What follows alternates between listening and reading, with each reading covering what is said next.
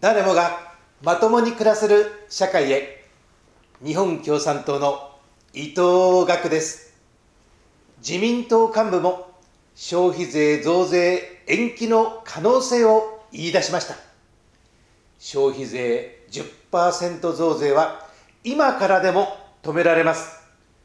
消費税増税はきっぱり中止をの声日本共産党に私伊藤学にお寄せください。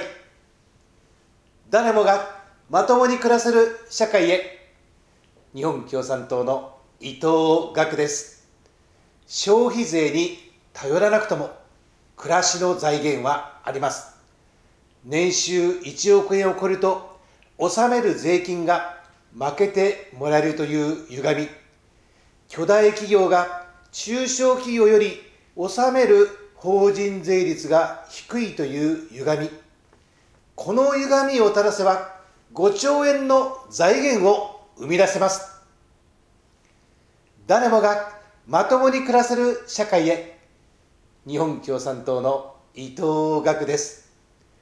国民健康保険税の大幅値上げの動きが進んでいます。消費増税とダブルパンチ。とんでもありません。国のお金を1兆円投入して均等割、平等割をなくし国民健康保険税を大幅に引き下げます。誰もがまともに暮らせる社会へ日本共産党の伊藤学です。特別養護老人ホームが決定的に不足しています。私も介護度4の父親を4年間支えてきましたが、施設がなかなか見つからずに、明日さえ見えませんでした。私、伊藤学は、介護の充実に全力で走ります。誰もがまともに暮らせる社会へ、日本共産党の伊藤学です。F35 戦闘機の爆買いを安倍政権が決めました。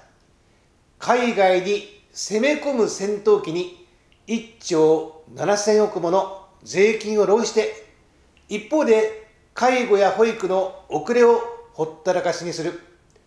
もう変えましょう。野党の共闘を強めて。